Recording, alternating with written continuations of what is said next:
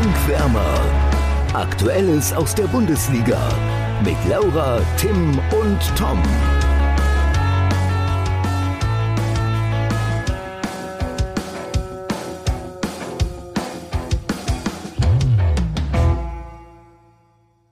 Der VfB Stuttgart hat das Pech gepachtet und so langsam fragt man sich, wer oder was soll da noch helfen? Laura und Tim.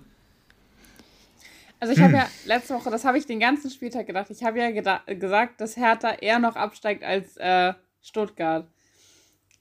Ich muss, also was heißt, ich nehme das zurück, aber wenn es so weitergeht für Stuttgart, wird es echt noch schwierig. Einfach gar nicht. Ja, die Frage ist, die Frage ist, wo sollen die sich ihre Punkte noch holen? Ja, ja, ja. Wenn das. Ja, wobei man muss ja sagen, sie haben jetzt eben äh, in Sinsheim gespielt bei der TSG und da haben sie gut mitgehalten, wie ich finde ähm, führen sogar bis fünf Minuten vor Schluss, meine ich, war es noch. Und auf einmal verlierst du das Spiel 2 zu 1 und hast auch noch Personalsorgen. Ich glaube, sowohl vor dem Spiel als auch nach dem Spiel. Ja, trotzdem fand, ich sie, trotzdem fand ich sie auch wieder so ein bisschen zu. Also klar haben sie das Tor gemacht, aber ich fand sie irgendwo wieder zu harmlos. Ja, ist, aber ich meine, du musst halt auch sagen, sie spielen halt gegen eine starke TSG Hoffenheim. Ähm, das war ja die letzten Spiele auch schon so. Also da sehe ich ja, keinen ja, Fortschritt. Und also nichts sehe ich da. Ja, gut. Ja, ich, ich finde halt, nicht, dass sie da so lange mitgehalten haben. Ja, Laura? Ja. Ich weiß auch nicht, ob du von dem Abstiegskandidaten jetzt so krass erwarten kannst, dass die halt die ganze Zeit nach vorne pressen. Aber ich fand es schon eigentlich. Naja, der, wenn der Trainer, wenn der Trainer vorher sagt, wir wollen die Fans mit offensiven Fußball mitreißen, ähm, also mich haben sie nicht mitgerissen. Man muss auch sagen, aber ja. sie haben auch, das darf man auch nicht, ähm, das, was die letzte Saison hatten an Offensivspielern, das fehlt halt auch, ne?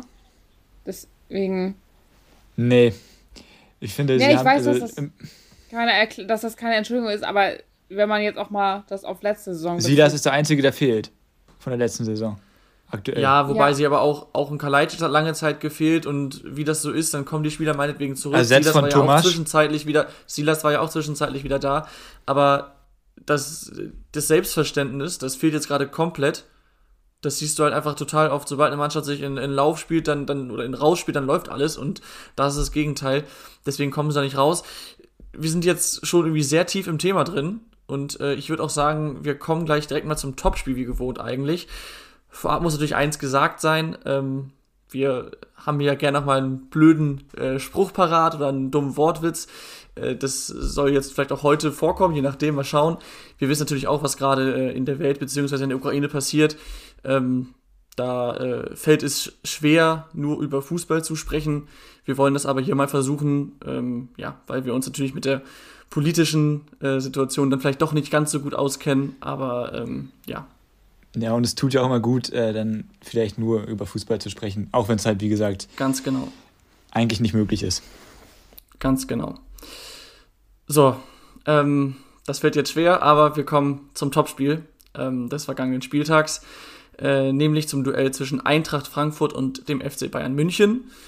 Äh, da Tim gerade nicht neben mir sitzt und äh, die Zuhörer werden sich erinnern, letzte Woche, da hatte er den Tippspielblock nicht dabei, weil er zuvor beim großen, naja, was ist Konkurrenten, aber beim großen Rivalen der Bayern war, nämlich bei 1860. Deswegen habe ich hier auf einem Zettel stehen, was unsere Tipps waren. Und zwar beginne ich mal beim schlechtesten, das war Tim. Du fängst immer ganz oben an eigentlich, hey.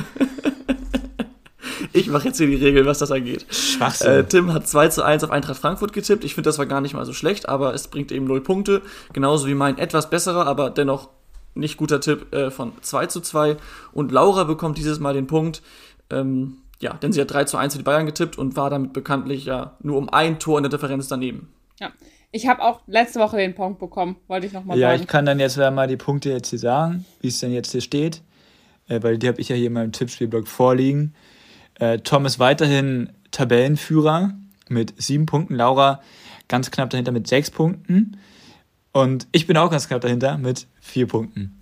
Ja, ganz knapp. ja. Ja, Tim, äh, um dich mal ganz schnell von diesem desolaten Zwischenergebnis abzulenken, wie hast du denn das Spiel gesehen?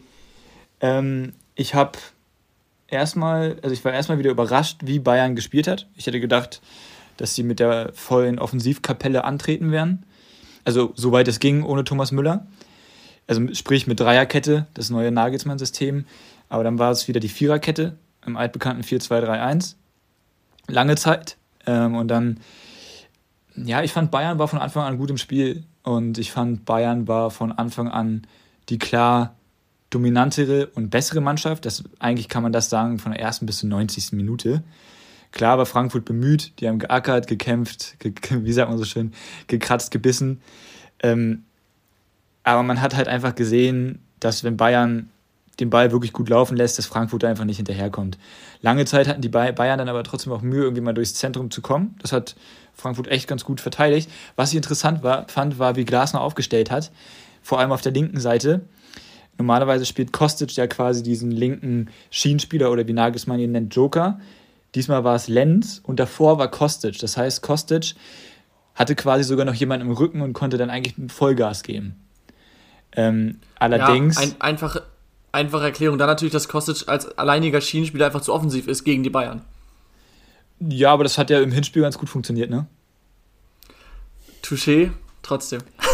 nee, also vor allem Kostic hat in dieser Saison als Schienenspieler defensiv sowas von dazugelernt und ist in meinen Augen einer der perfektesten, das, der perfektesten Schienenspieler, die es gibt. Ähm, er ist halt der optimale Schienenspieler einfach. Aber so kann ich, ich kann den Gedanken von Glasner nachvollziehen, aber Kostic war nicht gut drin. Vergibt dann auch noch diese hundertprozentige. Und ich fand, Frankfurt war. Nach dann, sechs Minuten schon. Ja, und ich fand, Frankfurt war halt irgendwie, ja, stets bemüht, aber es hat nicht, halt nicht gereicht. Und am Ende ist der Sieg durch eine klasse Aktion von Sané, das ist dann natürlich auch bezeichnend, der eingewechselt wird. Genau, überragender Pass von Kimmich. Ähm, das ist natürlich auch bezeichnend, dass du so einen dann noch mal von der Bank bringen kannst. Äh, und das ist dann halt überragend gemacht. Und Kevin Trapp muss man natürlich noch erwähnen, der überragend gespielt hat, ob es jetzt an seiner Freundin, ob es jetzt an seiner hübschen Model-Freundin liegt, die er da zugeschaut hat. Ich könnte es verstehen, aber äh, überragend. Also auch wie er sein Gesicht dann noch hingehalten hat nach seinem einen Patzer da. Überragendes Spiel von Kevin Trapp, aber ich, also ich glaube, man kann sagen, hochverdienter Sieg für die Bayern. Hätte durchaus höher ausfallen dürfen. Ja, absolut. Ich stimme dir zu. Trotzdem ist mir Frankfurt jetzt etwas zu schlecht bei weggekommen. Ich glaube, vielleicht meintest du es gar nicht so, aber dieses, sie waren stets bemüht, klingt ja immer so nach Note 5, ne? Also nee, nee, nee, 4, 4, 4. 4, hm, okay. Ich finde trotzdem, dass es besser als 4 war. Also, ja, über die gesamte Spielzeit war Bayern besser, das stimmt. Das kannst du aber auch erwarten, finde ich. Gerade ja, weil Frankfurt jetzt, in der Rückrunde bisher nicht so stark ist. Jetzt aktuell, das darf man nämlich, weil man darf es nicht vergessen, dass Bayern ordentlich auf den Sack bekommen hat. Ja, Und, aber Frankfurt auch. Ja, ich weiß, aber bei, also alle sind mit der Erwartung reingegangen in dieses Spiel, dass Frankfurt Bayern das Bein stellen kann. Und dass Bayern dann so souverän spielt, muss ja, man dann einfach auch nicht, erwähnen. Dass es so souverän war. Fand ich schon. Also ich, wie gesagt, es war verdient, keine Frage, auch über 90 Minuten gesehen. Aber ich finde, Frankfurt hat den Bayern schon sehr gut Paroli geboten, vor allem in der ersten Halbzeit. Da hatten sie auch ihre Offensivaktion, das ist angesprochen mit Kostic. Äh, mit bisschen Glück gehst du damit 1-0 in Führung. Und was dann im Deutsche Bankpark, äh, im Hexenkessel so möglich ist, äh, gegen die Bayern haben wir in den letzten Jahren schon mal gesehen. Deshalb das Spiel hätte auch anders kippen können. Trotzdem, Bayern hatte auch da schon mehr Chancen. Ich finde aber, Frankfurt hat es gerade in der ersten Halbzeit gut gemacht. Auch die Statistik ist am Ende deutlich bei den Torschüssen. Ich weiß gar nicht, ob 18 zu 6 für die Bayern oder sogar noch mehr. Ähm, das war das 21 zu 6, Entschuldigung, äh, sehr klar. Sie hatten extrem viel Ballbesitz auch. Ähm, und in der zweiten Halbzeit, und das ist für mich nämlich dieser Knackpunkt, da hat äh, Frankfurt einfach kaum noch Entlastung gefunden und dementsprechend war dann das 1 zu 0 durch Sané nach, weiß ich, 72 Minuten roundabout äh, auch folgerichtig, weil sie auch einfach äh, stark gedrückt haben und ähm, deswegen, wie gesagt, Sieg am Ende verdient. Ich finde aber, Frankfurt muss man zumindest für die erste Halbzeit oder die ersten 35 Minuten ein Lob aussprechen. Und auch danach haben sie, wie du auch gesagt hast, eben wacker gekämpft und sich gewehrt und das hat mir gut gefallen. Ja, klar, kann man erwähnen, aber es reicht halt einfach nicht gegen gut aufgelegte Bayern. Ich sag mal so, wenn es halt die Bayern aus der ersten Halbzeit gegen Fürth gewesen wären, hätte es vielleicht gereicht. Mag sein. Kommt auf die zweite Halbzeit dann immer an, ne? Das ist halt immer so eine Sache. Ja. ja. Ähm, ich glaube, zu dem Spiel ist dann alles gesagt, außer Laura hat noch was? Und? Nee, hat sie nicht. Hat sie nicht, okay. Dann zweites außer es ist nämlich mein Spiel des Spieltags. Aha. Und zwar ja. äh, habe ich mich extra bemüht, mal ein Spiel zu nehmen, wo nicht allzu viele Tore fallen, damit man es nicht immer auf äh, die Anzahl der Tore schiebt, wenn ich so Spiele Spieltags wähle. Ähm, nein, der richtige Grund ist einfach, wie ich gerade gesagt habe. Frankfurt hat sich gut gewehrt, finde ich, und äh, Bayern hat eine Reaktion, Reaktion gezeigt. Und auch wenn sie durchgehend dominant waren, oder vor allem in der zweiten Halbzeit, war es bis zum Ende spannend. Und das, finde ich, ist im Spiel gegen den FC Bayern schon mal viel wert, auch wenn das jetzt im Nachhinein natürlich ein bisschen blöd klingt. Kann man so unterschreiben. Gut. Wenn man nicht nur auf die Tore dann, achtet, aber finde ich ja auch mal gut. Wenn man nur auf die Tore achtet, dann würde man das nächste Spiel wahrscheinlich als Spiel des Spieltags nehmen. Denn da gab es. Und wenn man fünf, Tom Springer heißt immerhin, und eigentlich ein Groupie ist. Von dem immerhin vier gezählt haben. Danke, Tim. Und zwar geht es um das Spiel Borussia Mönchengladbach gegen meine Wölfe, gegen meinen Floko, gegen meinen Max Kruse. Ja, also. Äh, Keine Niederlagenserie, hey! Ja, stimmt. Wir haben es letzte Woche angesprochen. Aber Weltklasse. das war schon bei Wolfsburg mehr Glück als Verstand, dass es keine Niederlage, Niederlage gegeben hat und ähm, sicherlich auch ein bisschen dem geschuldet, dass Gladbach jetzt bei, nach, bei einer endlich mal besseren Leistung, wie ich finde, einfach auch eine Vielzahl der Chancen nicht genutzt hat. Oder? Ich finde, es war eigentlich ziemlich so das Spiel, was wir eigentlich auch schon so vorhergesagt hatten, dass es eigentlich von beiden Mannschaften zwischendurch weder gut noch schlecht war, sondern einfach irgendwie also ich finde, Gladbach hat insgesamt das bessere Spiel gemacht. Das muss man einfach sagen. Sie haben, wie du schon gesagt hast, ihre Chancen nicht genutzt. Aber ich finde, Gladbach war am Anfang auch nicht wirklich stark, sonst kriegst du auch so die zwei Gegentore nicht. Also das muss man halt auch sagen. Dann hatten sie wieder eine bessere Phase, ja. wo halt dann Wolfsburg extrem schwach war. Also ich finde, es war so beiden, was man bei beiden Mannschaften momentan erwartet. Wo, weil ich sagen würde, dass äh, Gladbach trotzdem das bessere Spiel gemacht hat, insgesamt. Ja, äh, du sagst es mit den beiden Toren, guter Punkt. Äh, Gladbach hat sich, hat sich damit halt direkt am Anfang schon so ein bisschen kaputt gemacht, weil Wolfsburg mit der ersten Chance das 1 zu 0 macht. Klar spielen sie meinetwegen auch gut raus, über Kruse im Zentrum auf Außen zu Baku und der flankt dann zu Jonas Wind, der sein zweit, zweites Bundesliga-Tor macht. Ja, ne? Ja. Trotzdem also da ist erstmal zu, in keiner Situation Druck auf den Ball von den Gladbachern und dann sind sie auch noch zu weit weg von jedem der drei Gegenspieler. Und natürlich musst du da nicht Manndeckung betreiben, du kannst auch im Raum decken, aber das sah für mich dann schon sehr, sehr einfach aus, wie Wolfsburg da einfach über einen langen Schlag durch die Mitte äh, dann schließlich äh, plötzlich mit Wind vom Tor stand. Ähm, das, das müssen sie besser verteidigen und so versaut sich Gladbach halt das Spiel schon vermeintlich relativ früh. Dann in der Folge ist Gladbach auch eigentlich die bessere Mannschaft aber ähm, Wolfsburg macht das, macht das 2 zu 0 durch Bornau und dann habe ich schon mit dem Schlimmsten gerechnet. Ähm, aber sie sind dann ja zum Glück noch zurückgekommen durch, durch Tyram, der sein erstes Bundesliga-Saisontor äh, gemacht hat, kann das sein? Ähm, hat auch ganz schön lange gedauert dieses Mal bei ihm und äh, ja, dann wurde es ja hinten raus noch ein bisschen dramatisch, um über das letzte nicht gegebene Tor und den Elfmeter zu sprechen. Den Nicht-Elfmeter zu sprechen, so rum. Wenn ich jetzt noch einmal ganz kurz äh, reingrätschen darf. Ähm, also ich finde schon, dass man sagen kann, dass Gladbach vielleicht das bessere Spiel gemacht hat. Ähm, allerdings haben sie, wie ihr beide schon richtig gesagt habt, das, von Anfang an halt erstmal das Spiel verpennt. So, sie liegen 2-0 hinten und das war dann auch verdient, weil Wolfsburg halt endlich mal effizient war. Plus, eigentlich muss Wolfsburg 3-0 führen, wenn man über diese Chance von Philipp spricht. Weil wir haben, du hast, Tom, du hast gerade eben gerade gespro darüber gesprochen, dass sie nicht verteidigt haben. Da, also das kann man nicht mal nicht verteidigen nennen, sondern das war halt einfach körperlich und geistig gar nicht anwesend, weil Philipp, der auf einmal im Strafraum wirklich so frei zum Abschluss kam. Ich glaube, er selbst weiß nicht, wie er den nicht aufs Tor bringen konnte. Und das war verrückt. Also da muss es, also es muss zu 100% 3 zu 0 stehen. So, äh, und dann muss es auch, ich weiß gar nicht, es 2-1 oder 2-0, als es den Elfmeter nicht gab, oder 2-2, ich weiß es nicht. Aber es muss zu 100% diesen Elfmeter geben. Also ja. es, gibt, es gibt gar keine klarere Entscheidung. Und ich weiß nicht, was da schiefgelaufen ist. Und von daher hätte Gladbach sich am Ende auch nicht beschweren dürfen, wenn sie das Spiel verlieren. Das heißt, Gladbach war vielleicht spielerisch die bessere Mannschaft. Ich finde trotzdem, aufgrund der eben genannten Ereignisse, ist das Unentschieden glücklich für Gladbach. Ich finde aber eigentlich. Ja, ich kann dir folgen. Ja, ich finde, man kann aber eigentlich auch sagen, dass das Unentschieden insgesamt trotzdem absolut verdient für beide Mannschaften ist, weil wie gesagt, Gladbach verpennt den Start, hat dann am Ende Glück, aber Wolfsburg war auch zwischendurch auch nicht mehr wirklich gut. Ja, aber also es hätte einen Elfmeter geben müssen, plus ja. diese hundertprozentige. Das finde ich dann, spricht dann halt so ein bisschen, hm. Ja. Gut, ja, wenn du es so siehst, dann kannst du sagen, ja, dann ist es glücklich für Gladbach. Aber ich finde, eigentlich kann man schon sagen, dass für beide Mannschaften der Punkt verdient ist. Ja, und Gladbach kann auf der Leistung drauf aufbauen, keine Frage. Nur man sollte vielleicht mal wieder anfangen zu verteidigen. Ja, das wäre vielleicht nicht schlecht. Ja. Und ähm, ich habe also ich habe die Kategorie, ich habe diese Woche nämlich keinen Gewinner der Woche, sondern einen oh. Verlierer der Woche. Und der ist nämlich in dem Spiel. Und den würde ich ganz Lacroix gerne sagen, wenn ich gerade darf. Nee, nee, nee, nicht Lacroix. Stimmt, da müssen wir auch noch drüber ja. sprechen. Äh, Sebastian Bornau. Ähm, und zwar hat er zwar ein Tor geschossen, aber was ich dann finde, was nicht geht, ist sein Jubel. Ich weiß nicht, ob ihr es gesehen habt.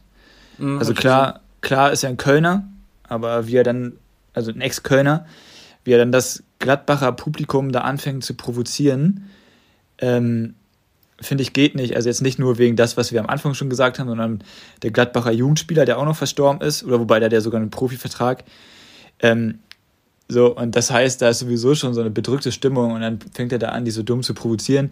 Ich weiß, er hat sich nach dem Spiel entschuldigt, trotzdem für mich ein Arschloch.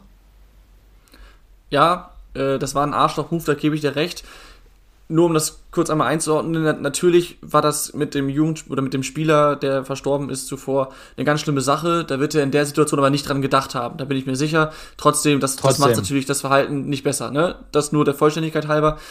Und ähm, ja, also ich, man weiß natürlich nicht. Ich habe zum Beispiel habe ich Kruse dafür gefeiert, als er die Bochumer provoziert hat, weiß ich noch. So und deswegen muss ich das jetzt auch ein bisschen einordnen wenn da jetzt irgendwie Sprüche gegen ihn gefallen sind, war es halt natürlich eine coole Antwort mit dem Tor, was er dann ausgekostet hat.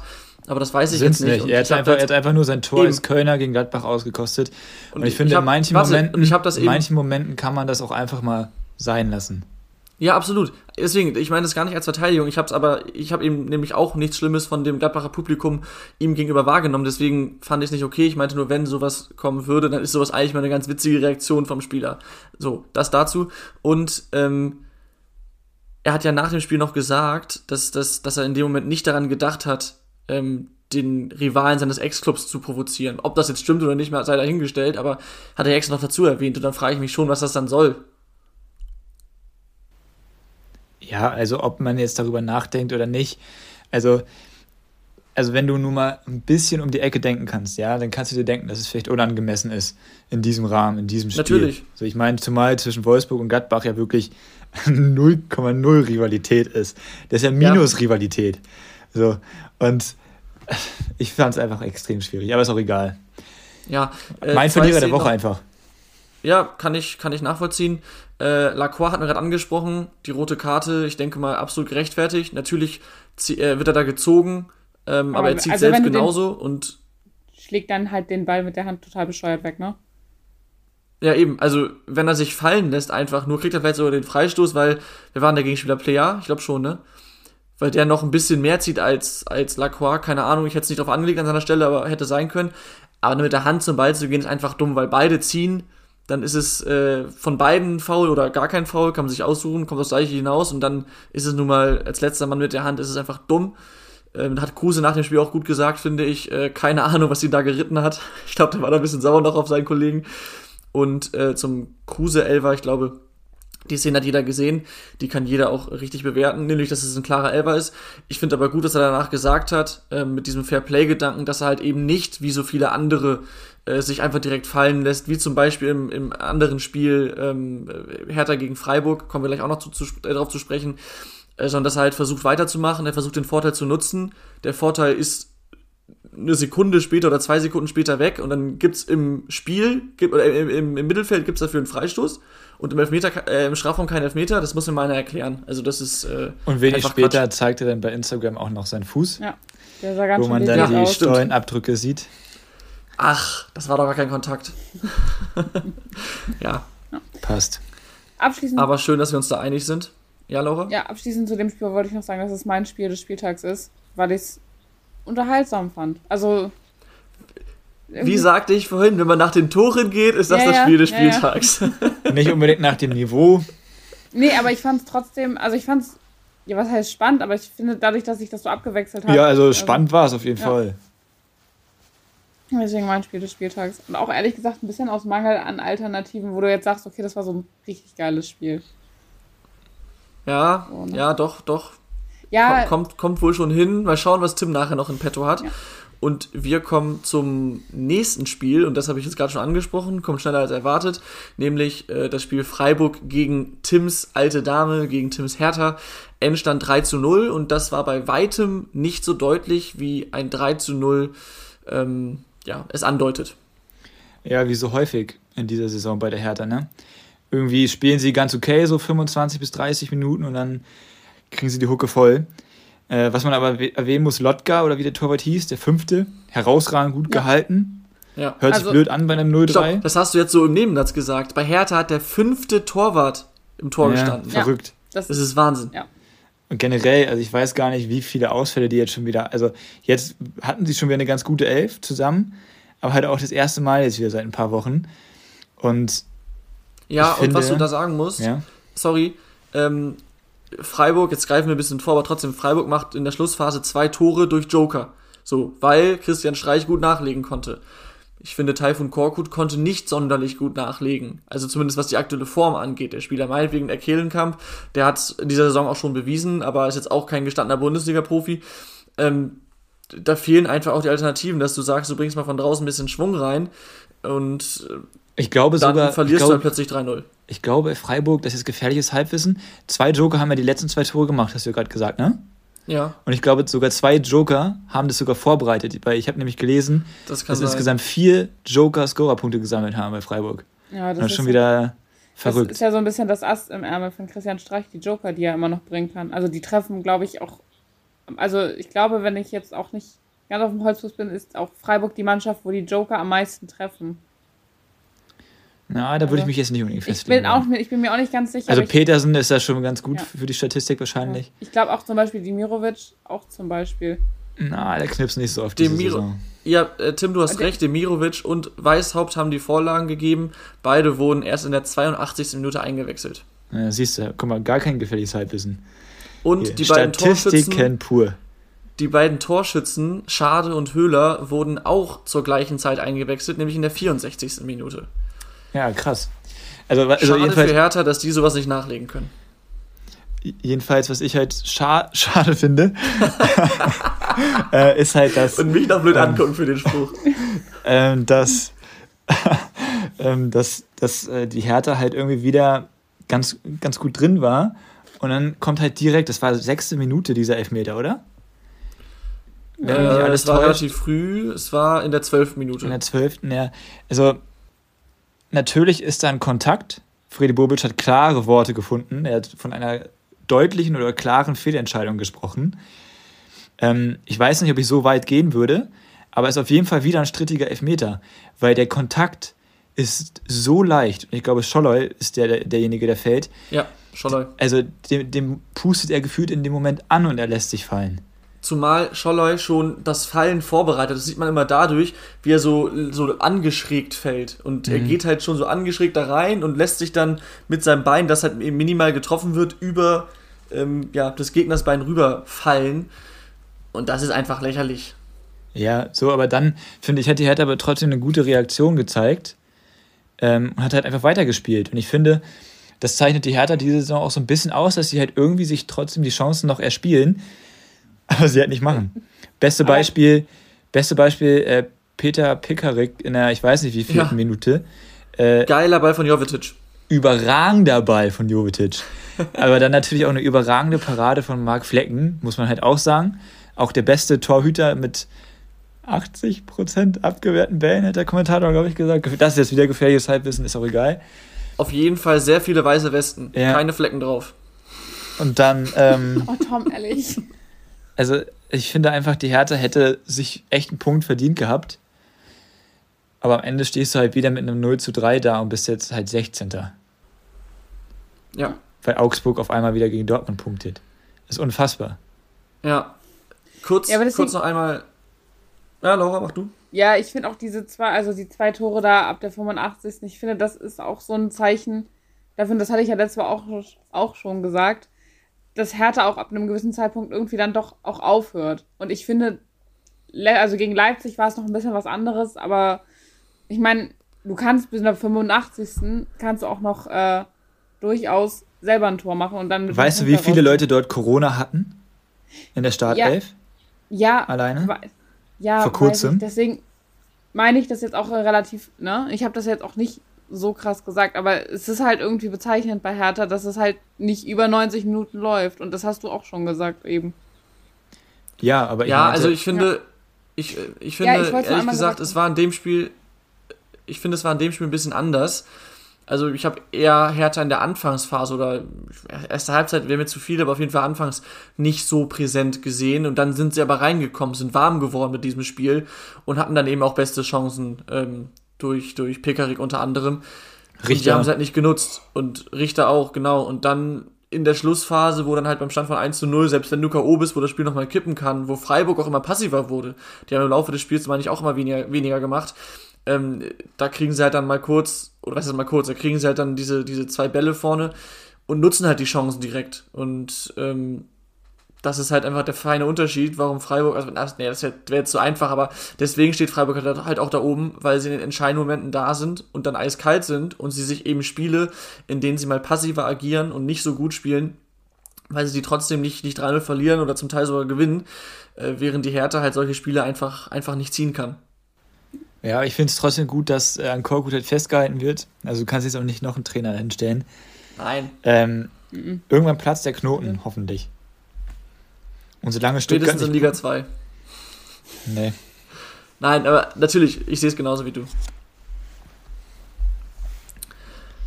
Okay, das nächste Spiel abgefrühstückt oder gibt es noch was dazu zu sagen? Lass uns direkt zum nächsten, haben wir auch schon erwähnt quasi. Ich wollte gerade sagen, der rote Faden ist dicker denn je, denn es geht jetzt um den FC Augsburg. Die haben sich ein 1 zu 1 gegen Borussia Dortmund erkämpft und ähm, ja, nach dem Aus in der Europa League geht es für den BVB in der Bundesliga auch nicht wirklich besser weiter. Was ist da los? Hazard Traumtor. Äh, richtig schöner ja. Solo. Also richtig, richtig, richtig, richtig gut gemacht. Muss man ja. direkt mal sagen. Sahne-Solo. Und das war es dann Aber auch. Ich, ja, ich finde insgesamt war Dortmund viel zu passiv. Also, ich finde, so viel kam echt nicht. Und Augsburg, finde ich, hat es klug gemacht ja, also Augsburg hat halt, hat das halt, hat halt das gemacht, was dann gegen den BVB hilft. Sie haben halt einfach versucht, möglichst wenig zuzulassen. Haben jetzt, ich würde sagen, nicht, dass sie gemauert haben, aber sie standen halt schon ein bisschen tiefer. Und das hat dann dafür, dazu, dazu gesorgt, dass der BVB lange gar nicht bis kaum gefährlich war. Und dann gab es in der 35. eben dieses erwähnte Tor von, von Hazard. Und das ist immer der Moment dann, wo man sagt, okay, gegen so einen Gegner ist das für den BVB gerne mal ein Dosenöffner. Ähm, der war es vielleicht auch so ein bisschen, nicht, dass sie danach ein ganz anderes Gesicht gezeigt hätten, aber sie hatten danach, sowohl vor als auch nach der Pause, schon noch ein paar Chancen, also die Dortmunder jetzt, die sie noch nutzen können, aber sie nutzen die Chancen eben nicht. Und dann ähm, sieht man beim 1 zu 1 das zweite Problem, das die Dortmunder in diesem, oder in den letzten Jahren eigentlich schon haben, aber in dieser Saison speziell, es war schrecklich verteidigt. Also ähm, erstmal ist der Flankengeber die ohne meisten Druck. Gegentore seit zehn Jahren in einer Saison, jetzt schon. Am ja. 24. Spieltag?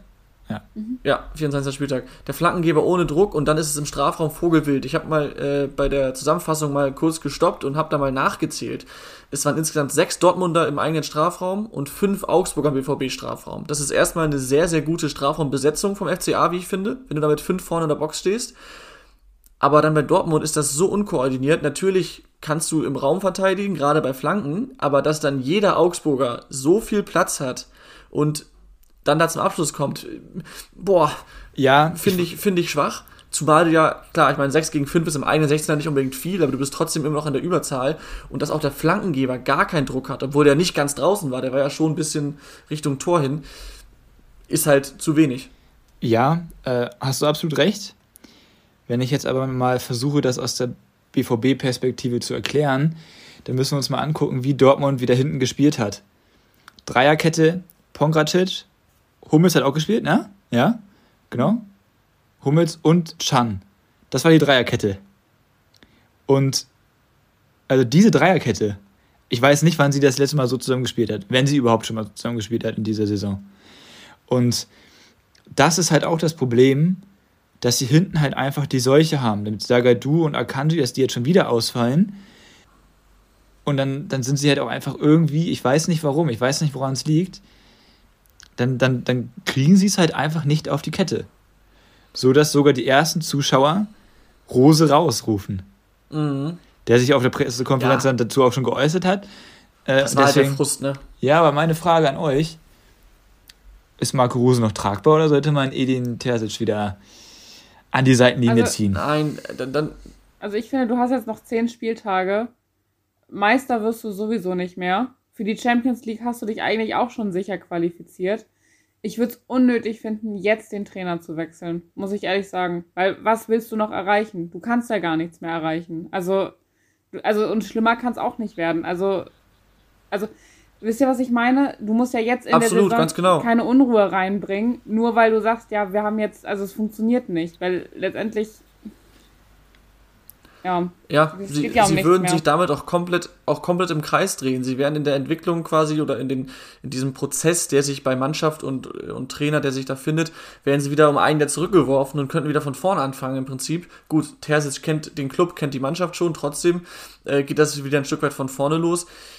Das, das wäre Quatsch und man muss halt auch mal sagen, natürlich ist äh, spielerisch ähm, viel dabei, wo man echt sagt, puh, ist mau. Auf der anderen Seite ist auch viel Gutes dabei.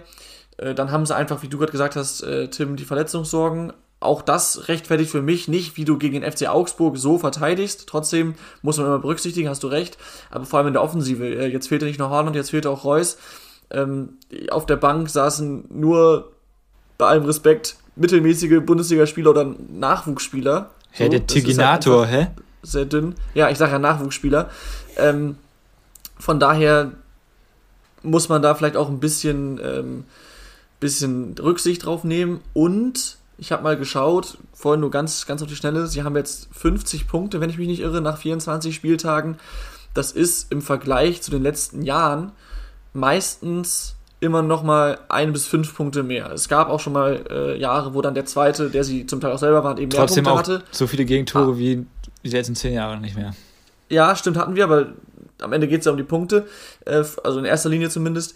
Und ähm, da fallen sie nun mal gar nicht so schlimm ab. Und ich glaube, man muss sich auch einfach davon verabschieden, dass äh, aktuell irgendjemand dem FC Bayern da gefährlich werden kann, weil die halt einfach auch in dieser Saison, wo sie Schwächen haben, punkten sie trotzdem noch so gut, dass in den letzten Jahren kein Zweiter der Bundesliga daran gekommen wäre. Und das liegt auch nicht einfach nur daran, dass Dortmund jedes Jahr seine Hausaufgaben nicht macht, das kommt dazu, aber es liegt auch einfach daran, dass der FC Bayern so gut ist.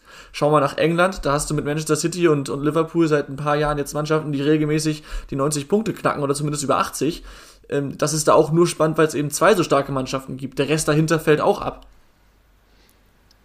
Ähm, ja, ich habe heute zum Beispiel was sehr Interessantes gehört von Jesko von Eichmann. Der hat gesagt, äh, wenn du jetzt Rose rausschmeißt, fliegt der Trainer beim BVB wie die letzten drei oder vier Jahre wegen denselben Gründen raus. Und äh, das ist jetzt halt vielleicht nicht unbedingt das Richtige. Und ich finde, also ich finde auch nicht, dass Rose rausfliegen sollte. Ihr wisst, ich bin ein riesen Rose-Fan, ist ja klar. Äh, ich finde, man sollte unbedingt an ihm festhalten, weil ich habe gerade so mindestens, also ich habe das Gefühl, dass Dortmund jetzt so dabei ist, die Hausaufgaben so ein bisschen nachzuholen. Siehe den Süle-Transfer. Und ich glaube, sie sehen schon die Defizite, wenn man jetzt diesen Transfer schon eintütet. Und wenn man jetzt halt mit dem Trainer erstmal weiterarbeitet, ihn sich weiter an die Mannschaft gewöhnen lässt. Man darf immer noch nicht vergessen, das waren jetzt seine ersten 24 Bundesligaspiele mit Borussia Dortmund. Und äh, ja, also ich finde, man muss einfach diese Entwicklung gehen und dann halt im Sommer halt schauen, okay, was machen wir? Lothar Matthäus hat heute geschrieben, man müsste fünf Spieler dann rausschmeißen, äh, wenn Rose bleiben sollte. Und hat dann unter anderem Reus und Hummels genannt. Bei Hummels muss man vielleicht auf jeden Fall drüber nachdenken. Reus ist immer so ein Streitpunkt. Aber wenn man jetzt bei Dortmund anfängt, sich wirklich zusammenzusetzen, bald mit Haaland geklärt hat, wie die Zukunft aussieht, da gibt's Oder auch, mit Adeyemi. Ja, aber Adeyemi ist ja sowieso schon safe, quasi. Ja, so, und, und Haaland, äh, da gibt es ja auch mal wieder das Gerücht, dass Real Madrid sagt, bleibt das nächste Jahr noch bei Dortmund und kommt danach zu uns. Das ist doch optimal. Und dann kann Dortmund sich zusammensetzen und weiter die Zukunft planen und die Hausaufgaben nachholen. Das wäre für mich das Optimalste. Ja, also ich finde auch jetzt äh, Wechsel, also Trainer rausschmiss absolut über Dings, ähm, also über Jetzt fällt mir das Wort nicht ein. Es ist spät, muss Übertrieben. man sagen. Übertrieben finden, ja, danke. Ja, ähm, ich glaube, das, das Dortmund-Thema, das begleitet uns seit Jahren und wird uns auch weiter noch begleiten. Ich mache ganz schnell mein Spiel des Spieltags, okay? Genau, das wollte ich auch gerade sagen. Oder die, bitten, wohl, die wohl allerbeste Bundesligamannschaft aktuell äh, hat, Leverkusen? Hat, hat, genau. Bayer Leverkusen gegen Bielefeld. 3 zu 0 ging es aus, ne? Glaube ich. Ja. Also, es ist dein Spiel des Spieltags und du musst beim Ergebnis es ging mir, es ging mir nicht Es ging mir nicht um die Tore. In keinster Weise ging es mir um die Tore. Es ging mir ja, um diese, es ging mir um die Art und Weise, wie Bayer Leverkusen Fußball gespielt hat. Und das ging Arminia Bielefeld. Also das war so überzeugend. Die hatten teilweise über 70% Ballbesitz und das nicht nur durch Querpässe, sondern haben jedes Mal wieder gut die Tiefe gesucht, haben Bielefeld wirklich quasi in den eigenen 16er reingedrückt und das schaffen aktuell nicht viele äh, Bundesligamannschaften. Bielefeld hinten reinzudrücken klingt blöd, ist so. Und es schaffen auch nicht viele drei Tore gegen Bielefeld zu schießen. Klingt auch blöd, aber ist auch so. Und es war einfach alleine Diaby ich, äh, ah, jetzt habe ich die Statistik nicht im Kopf. Ich glaube, in den letzten fünf Spielen sieben Tore geschossen und eins vorbereitet. Alleine das ja. ist auch herausragend. Und deswegen ist es gleich auch eine super Überleitung zu unserem Topspiel, weil Bayer Leverkusen einfach die herausragendste Mannschaft aktuell ist. Und dieser Fußball, den sie gegen Bielefeld gezeigt haben, ey, nicht schlecht. Ja, absolut. Und äh, jetzt, wo du schon ansprichst, kommen wir direkt zum nächsten Spieltag und da zum Topspiel. Das sind nämlich wieder äh, die Bayern. Logischerweise muss man fast sagen, bei dem Mia Duell gegen eben gegen oh Gott gegen die eben aktuell beste deutsche Mannschaft, wenn man Tim da Glauben schenken mag, nämlich gegen Bayern 04 Leverkusen. Erster gegen Dritter und ähm, ja, ja, Tim. Der Block ist schon offen, der Kugelschreiber ist schon, ja, wie sagt man das, entsperrt? Ja. Ja. ja, ich glaube, man sagt nicht entsperrt, aber egal. Ähm, ich fange ja an, ne? Korrekt. Ähm, ja, über Leverkusen hast du jetzt gerade schon eine ganze Menge gesagt, dass die halt momentan die formstärkste Bundesliga-Mannschaft sind und das sehe ich auch so. Ähm, kann man ja eigentlich mhm. auch nichts, kann man ja auch eigentlich nichts gegen anderes sagen, also nichts anderes dagegen sagen. Und du hast auch schon gesagt, ähm, dass die Bayern momentan auch ein bisschen schwächeln. Die haben jetzt auch unter der Woche noch das Champions League-Spiel. Ähm, mal gucken, wie das dann ausgeht. Und haben die jetzt unter der Woche das Champions League-Spiel? Ja, haben sie doch, oder? Nee. nee? Mhm. Okay. Das ist aber auch DFB-Pokal. So. Das ist Pokal. Das ist Pokal. Ja. Aber man könnte das okay. denken, dass trotzdem auch Champions League ist, weil das ist ja für Bayern egal mit dem DFB-Pokal. Ja, ja, egal. Okay, ich habe echt gedacht, das ist Champions League diese Woche. Nee, okay. da bist du. Laura, wir, wir spielen das Viertelfinale am Mittwoch. Hallo, Konzentration. Ja, ich weiß, ich weiß, da weiß ich doch, da bin ich doch da. Ähm, was wollte ich jetzt sagen? Ach so. Okay, dann. Dein Tipp wolltest du sagen? Ja, mein Tipp wollte ich sagen. Ich glaube, dass Leverkusen dieses Mal die Bayern schlagen kann, auch wenn die Bayern zu Hause spielen. Und deswegen tippe ich 2 zu 0 für Leverkusen. 0 zu 2, also kein Tor für die Bayern. Leverkusen mhm. trifft wieder nicht. Äh, Leverkusen, äh, Lewandowski trifft wieder nicht. Eieiei. Ja, ich mach's kurz. Never change a losing tip. 2 zu 2. Das so gut ist, Tom. Ja, äh, also ich habe jetzt, hab jetzt gerade Leverkusen sehr gelobt. Äh, aber wie es immer so ist, bekommen sie Eier flattern. Sie bekommen Eier flattern in der Allianz Arena.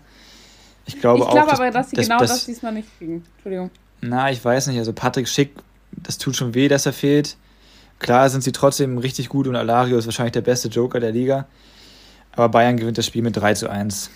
Hast du nicht letzte Woche gesagt, das ist langweilig, wenn man immer auf die Bayern tippt? Ja, aber jetzt, ich muss jetzt, jetzt ja auch ein bisschen ja Varianz reinbringen. Ja. ja ich, aber guck mal, du hast schon auf Leverkusen getippt, Tom hat schon unentschieden getippt. Ja, ja, ja, Dann, das heißt, ich muss mich ja. Hallo, ich bin schon nett, dass ich euch jedes Mal den Vortritt lasse, ja? Ja, fang doch also fang jetzt hier nicht an. Ich mehrmals angeboten, dass du die Reihenfolge aber ich bin einfach, ich bin nur nett. ich bin einfach nur nett. Das ist also. Okay, und dass okay. ich jetzt hier kritisiert werde, wie ich, wie ich tippe, Laura. Habe ich du hast mich jetzt unabhängig Laura davon. Aber. Unabhängig davon hat Tim es auch einfach nötig, weil er aufholen muss. Ganz einfach. Ich habe hier ja. gar nichts nötig. Wenn ich letzter werden will, werde ich letzter. Werd halt letzter. Okay. das ist bockig. Aber wir kommen zu weiteren Spielen und was sich vielleicht anbietet. Äh, Gerade mit Blick auf die Paarungen, die wir da besprechen, aber auch mit Blick auf die Tabelle bei eben noch zehn ausstehenden Spieltagen. Ich finde, das ist mal ein ganz guter Wert, wo man dann nochmal so ein bisschen vorausblicken kann bei eben noch zehn Restspieltagen. Ähm, das ist einmal ein Duell oben um die Champions League Plätze tatsächlich, nämlich äh, RB Leipzig gegen den SC Freiburg. Ähm, um jetzt mal kurz die Tabelle von oben, von oben abzuarbeiten, der erste Platz ist klar, der zweite vermeintlich auch und dann streiten sich für mich Leverkusen, Leipzig und Hoffenheim auf alle Fälle. Vielleicht eben sogar Freiburg um die Champions League Plätze. Geht ihr damit? Null. Null. Fre Freiburg hat überhaupt gar keine Ansprüche auf die Champions League. Dafür waren sie in letzter Zeit zu schlecht. Die wurden im letzten Spiel teilweise von Hertha an die Wand gespielt. Bei Deswegen sage ich auch nur vielleicht sogar Freiburg. Habe eher die anderen drei zuerst genannt. Ja, die ja, aber Freiburg gar nicht. Also die haben Glück, wenn sie in der Europa League landen. Okay. Und Leipzig, äh, Leipzig wird das Spiel, das Spiel äh, glaube ich, locker flockig gewinnen. Wir haben es gesehen jetzt, die haben gegen Bochum 1 zu 0 gewonnen, obwohl sie nicht die bessere Mannschaft waren in Bochum. Äh, das ist halt die Entwicklung, die sie unter Tedesco gehen, ne? Dass sie halt auch mal ein schlechtes Spiel dann halt gewinnen. Ist so. Und Wir halten kurz fest. Bei, bei, bei Freiburg ist der Punkt, ähm, sie lassen sich von Hertha an die Wand spielen, gewinnen aber trotzdem, aber sie haben sich eben an die Wand spielen lassen, deswegen was schlecht. Aber bei Leipzig ist es so, das ist, der, das ist die Entwicklung. Sie gewinnen nein. trotz schlechter Leistung. Du drehst mir die. Äh, nein, nein Tom, das hast du falsch. genauso gesagt, Tim. Ja, ich habe gesagt, dass Freiburg sich gegen die Wand hat spielen lassen, aber Leipzig hat sich nicht von Bochum an die Wand spielen lassen. Sie waren einfach nicht die bessere Mannschaft. In Bochum hatten schon einige Mannschaften Probleme. Es war ein Mittelfeldgeplänkel. Ich weiß ja nicht, ob ihr das Spiel überhaupt gesehen habt, weil sonst könnt ihr gar nicht mitreden. Ja, aber Und von dann, Leipzig kannst du auch mehr erwarten als von Freiburg. Natürlich, aber hast du mal die Aufstellung gesehen? Er hat übelst rotiert. Ein Kunku, Silva, alle auf der Bank. Ja. Das würde man wissen, wenn man das Spiel gesehen hat. Hast du Aha. mal die Menge an Topstars gesehen, die da nicht gespielt haben? Aha, also Tom, alles gut, alles gut. Man muss halt ja. nur die Spiele gucken, dann kann man auch drüber reden. Nein, ähm, ich meine doch nur, dass also ja. Leipzig ist einfach, hat ein stabiles Konstrukt. Und das kann Freiburg nicht auseinanderreißen. Ja, zumal ich, also ich bin auch klar bei, bei, bei Leipzig bei dem Spiel, wenig überraschend. Ich meine aber, ich meine gelesen zu haben, dass Höfler gegen Leipzig ausfällt wegen der fünften gelben Karte, glaube ich. Und das sprengt natürlich dann die äh, zuletzt sehr stabile oder gut agierende Doppelsechs aus Höfler und Eggestein. Und äh, ich habe mir sagen lassen von vielen Fußballtrainern, dass äh, die, die zentrale Mittelfeldposition dann doch eher wichtig ist für so ein Spiel, äh, gerade gegen eine starke Leipziger Mannschaft. Deswegen die gerne mal durchs Zentrum spielen. Deswegen könnte ich mir vorstellen, dass äh, es in Freiburg böse, äh, in Leipzig böse Hauer gibt. Haue, Haue. gibt für Freiburg. So. Ja, aber Leipzig, äh, Freiburg ist auch ein Angstgegner von Leipzig, darf man auch nicht vergessen. Die haben, okay. sobald man das bei Leipzig sagen kann, schon eine lange Historie damals in der zweiten Liga. Ja, äh, ich würde auch noch was zum Spiel sagen. Also ich glaube auch tatsächlich, dass Leipzig das Spiel gewinnen wird, aber nicht ganz so krass, wie ihr das sagt, dass sie äh, Freiburg also praktisch da an die Wand spielen, sondern ich glaube schon, dass es ja nicht auf Augenhöhe, aber dass das schon ein interessantes Spiel auf jeden Fall wird, auf einem guten Niveau, wo nicht nur eine Mannschaft die ganze Zeit spielt. Gutes Niveau weiß ich nicht. Ja, ähm, werden wir sehen. Äh, Stichwort Tabelle, noch zehn Spieltage. Wir schauen nach unten. Abstiegskampf, da ist ein Duell zwischen Arminia Bielefeld und dem FC Augsburg. Der FCA jetzt am letzten Spieltag über den Strich geklettert, wenn auch nur knapp. Und Bielefeld in den letzten Wochen ja eigentlich schon sehr, sehr stark, hat Tim vorhin auch äh, angesprochen. Aber eben trotzdem noch absolut in Schlagdistanz, oder was heißt, die, die anderen Mannschaften sind auch in Schlagdistanz zu Bielefeld. Dementsprechend ist es da sehr eng. Und was meint ihr, Fürth ist abgestiegen, können wir uns ich darauf festlegen, auch wenn sie sich gut entwickelt haben. Ähm, aber was passiert mit Stuttgart, Hertha, Augsburg und Bielefeld oder vielleicht weitere Mannschaften, die ihr noch im Abstiegskampf seht? Also ich glaube, dass wenn Bielefeld, also das ist so ein typisches Spiel für Bielefeld, äh, die Bielefeld einfach entgegenkommen. Also Augsburg ist natürlich auch super unangenehm. Aber ich glaube, wenn Bielefeld das gewinnt, sind sie nicht raus, aber sie sind schon mal in einer sehr angenehmen Position für den Abstiegskampf. Und äh, das, das wird aber ein ekliges Spiel. Das kann auch richtig scheiße werden, muss man ehrlich sagen. Wahrscheinlich wird es eher so ein typisches 0-0-Spiel.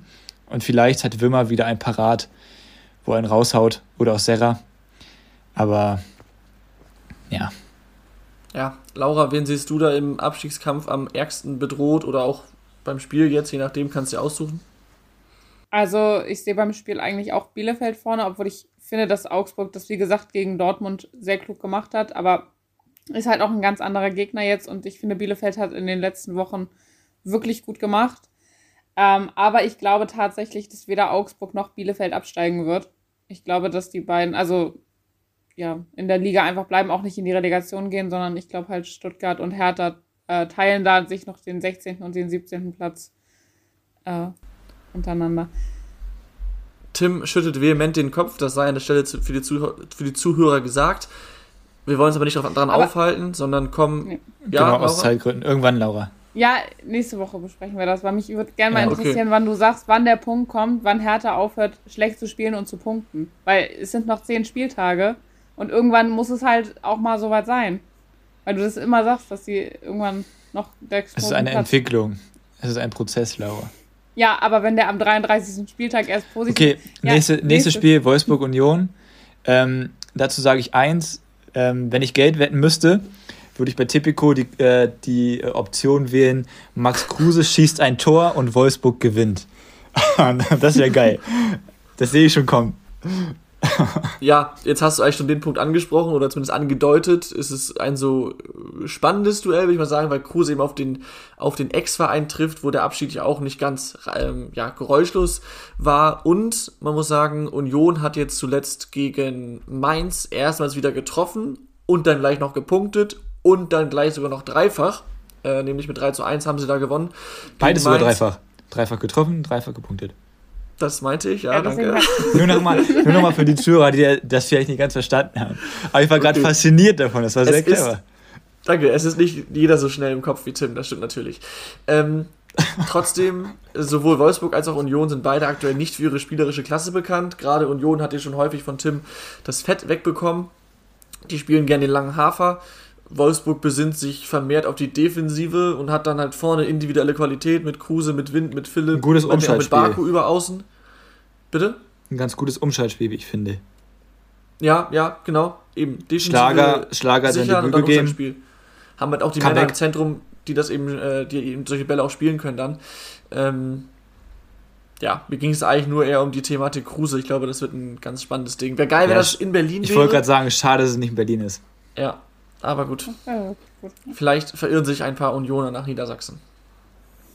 Die machen die Hütte voll. Ja. Ich würde sagen, wir kommen schnell zum Gewinner der Woche, oder? Ja, ich habe ja schon meinen da genau. Verlierer. Tim hat keinen. Ich mach's schnell. Ich habe einmal Alassane Plea, hat zwei Vorlagen oder beide Vorlagen geliefert für Gladbach, äh, beides nach Flanke. Er hat in der gesamten Saison bisher nur zwei Vorlagen gehabt, also gleich mal auf einen Schlag verdoppelt seine Ausbeute in der Statistik.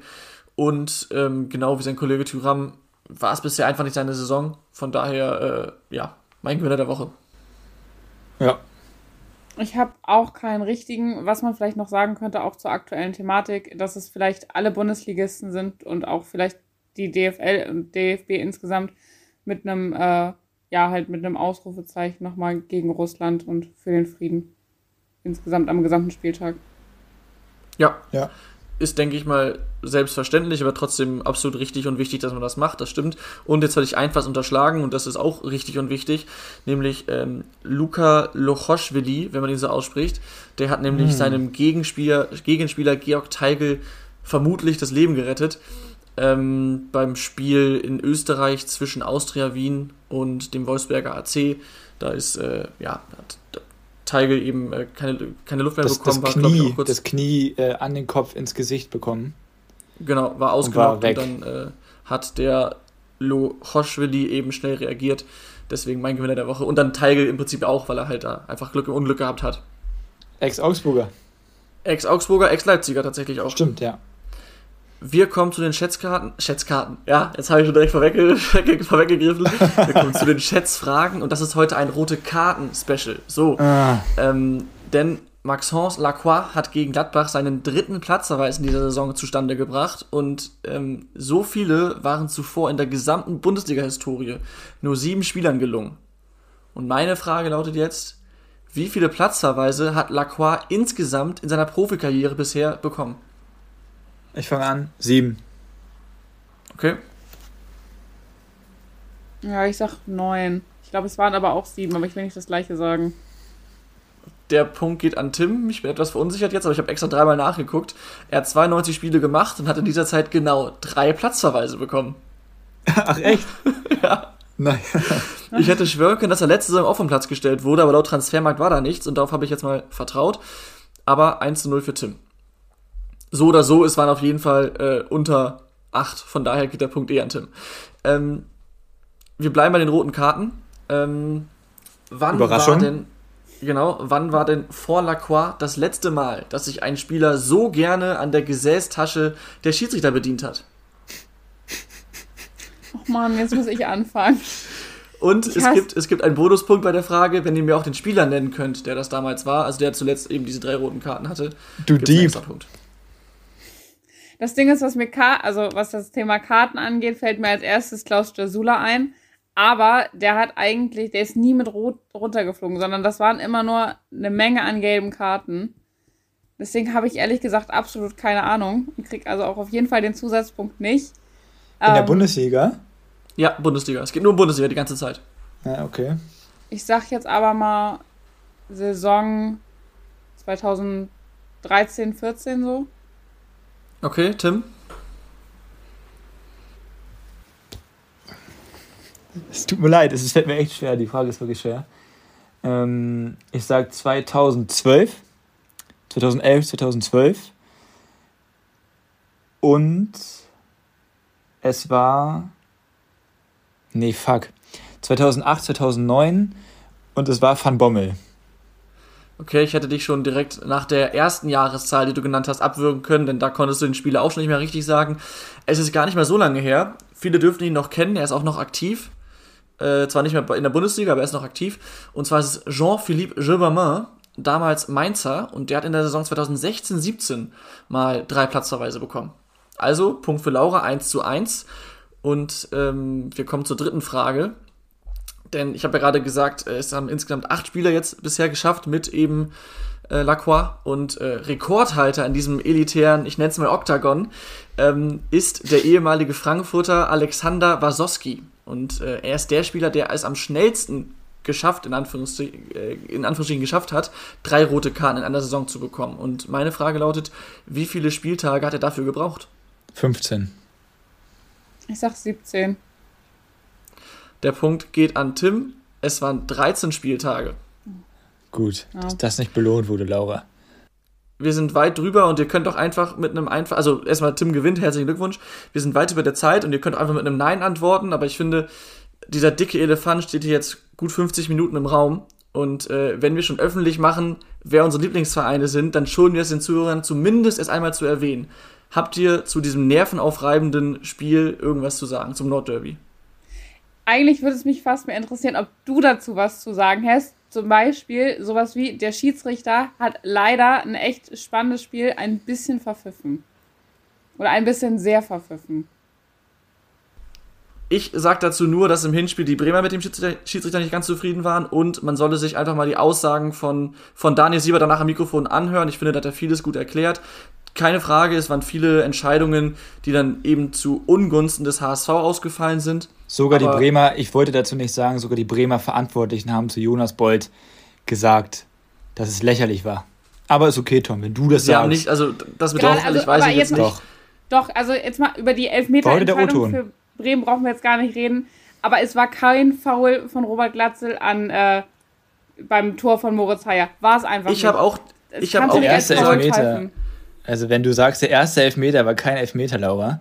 Ich sag, der war ein Elfmeter. Ich dann zweifle ich hier an, ob du hier weiter einen Fußball-Podcast machen Nein, wolltest. ich finde auch nicht, dass es ein Elfmeter war, weil er verbreitert eigentlich nicht die Fläche, also nicht. Er zieht so, den Arm weg. Er zieht den ein. Arm weg, aber er hat ihn halt trotzdem vom Körper. Deswegen, ich sag, den gibt eigentlich kein Schiedsrichter gibt den, aber wenn er ihn gibt, dann ist es was willst du machen? Also, Aber, äh, lass uns aus Zeitgründen die Folge beenden. Ja. Jetzt, äh, stopp, jetzt habt ihr mich gefragt, diese 30 Sekunden haben wir noch. Der erste Elfmeter ist auf jeden Fall eine sehr, sehr, sehr, sehr, sehr, sehr harte Entscheidung. Der Ball ist an der Hand und die Hand ist leicht abgespreizt. Trotzdem er zieht die Distanz, ihn ein. Ja. Lass mich noch zu Ende reden. Trotzdem, die Distanz ist kurz. Wie gesagt, er zieht den Arm ein bisschen weg. In dem Moment ist er halt trotzdem ab, ab, ein bisschen abgespreizt, minimal. Minimal, hat auch Siebert danach gesagt. Trotzdem, die Entscheidung ist sehr, sehr, sehr, sehr hart. Ähm, Gerade nach VAR, puh, weiß nicht, ob du den geben sollte es direkt im Spiel, ist was anderes. Dann das Foul oder nicht Foul von Glatzel. Es ist natürlich ein unfassbar harmloser Schubser, der im Mittelfeld niemals abgepfiffen wird, auch völlig zu Recht. In der Situation schubst er aber halt Toprak, oder also er in Anführungsstrichen schubst Toprak in Pavlenka, der dadurch in der Faustabwehr behindert ist. Ob das dann direkt ein Foul ist, puh, schwierig, aber ich kann die Argumentation von Siebert verstehen. Ja, aber weißt dass du, Tom, sagt, dadurch ist der Torwart beeinträchtigt. Ja, warte, dadurch ist der Torwart beeinträchtigt. Das kann ich schon wiederum nachvollziehen. Okay, das kann man vielleicht sagen. Allerdings hätte man den Ball vielleicht einfach mal ins Tor gehen lassen sollen und dann den Videoschiedsrichter einschalten. Er hat direkt abgepfiffen, sodass der, Schiedsrichter, der Videoschiedsrichter nicht einschreiten ja. durfte. Und das, das finde ich fragwürdig. Das, das, das finde ich fragwürdig. Absolut, kann, kann ich nur zustimmen. Was Siebert aber auch gesagt hat, ist halt, dass das Glatze nicht im Zweikampf um den Ball Toprak schubst und dann ist halt. Sorry, aber Siebert ist für mich ein Clown, der sollte nie wieder Champions League pfeifen dürfen. Okay. Und wenn du jetzt schon so ausgeteilt hast, Tim, was ich ein bisschen schade und traurig finde, ist, dass sich wirklich viele Hamburger auch Verantwortliche geäußert haben über den zweiten Elfmeter und das ist ein glasklarer Elfmeter ja, und einfach unfassbar dumm von Baccariata, Entschuldigung, aber das ist ein glasklarer ja. Handelfmeter, ähm, die Hand ist auf Schulterhöhe und Entfernung. auch er dreht sich weg, aber halt so. Ähm, Entfernung, er guckt nicht zum Ball. Aber, ja, weil das aber, weg, aber sorry, du kannst die Hand nie mehr also, so halten. Das ist ein ganz glasklarer Handelfmeter und das ist einfach nur eindeutig. Also ob und da hat sich aber, da hat aber kein, ist, ist eine, da hat aber, kein HSV-Verantwortlicher gesagt, dass es kein Elfmeter ist. Tim Walter hat sich aufgeregt. Stopp, dass die, er hat aber nur gesagt, dass die Regel blöd ist. Ja. Er hat nicht also, gesagt, dass es kein Elfmeter ist. Dann richtig hinhören, lieber Tom. Ja, wenn du schon gut, kritisierst. Wenn ich, wenn ich den Vogel da sehe, wie an der Seitenlinie, äh, nach dem. Oh, Tom, hör auf. Ja, Alter. also Tom. Weißt du was, du siehst ihn nur, ey, Tom, nee, hör echt auf, ihn das zu kritisieren. Ist, Darfst du nicht. Und das Ding ist. Das ist der beste Mensch der Welt. Du musst da auch mal rein. Du musst dich da auch mal rein. Schaut euch mal die Pressekonferenz an nach dem Spiel. Das war sehr interessant. Ich durfte persönlich mit ihm sprechen. Toller Typ. Öfter durfte ich mit ihm persönlich sprechen. Ist so. Okay, du hast natürlich ja. auch keine Vereinsbrille auf, Tim. Aber wir kommen jetzt mal zum Ende, bevor gleich noch äh, die Fetzen fliegen. Ähm, ja, hinten raus war es dann doch noch ein bisschen länger. Äh, ich muss sagen, ich konnte damit jetzt gut leben. Wir beenden die Folge mit einem äh, einfachen Gut Sport. Und, mit einem einfachen äh, ja. Scheiß Werder Bremen. ja, kannst du gern sagen. Derby-Sieger sind wir trotzdem. Macht's gut, liebe Zuhörer. Bis nächste Woche. Ciao, ciao. Tschüss. Tschüss.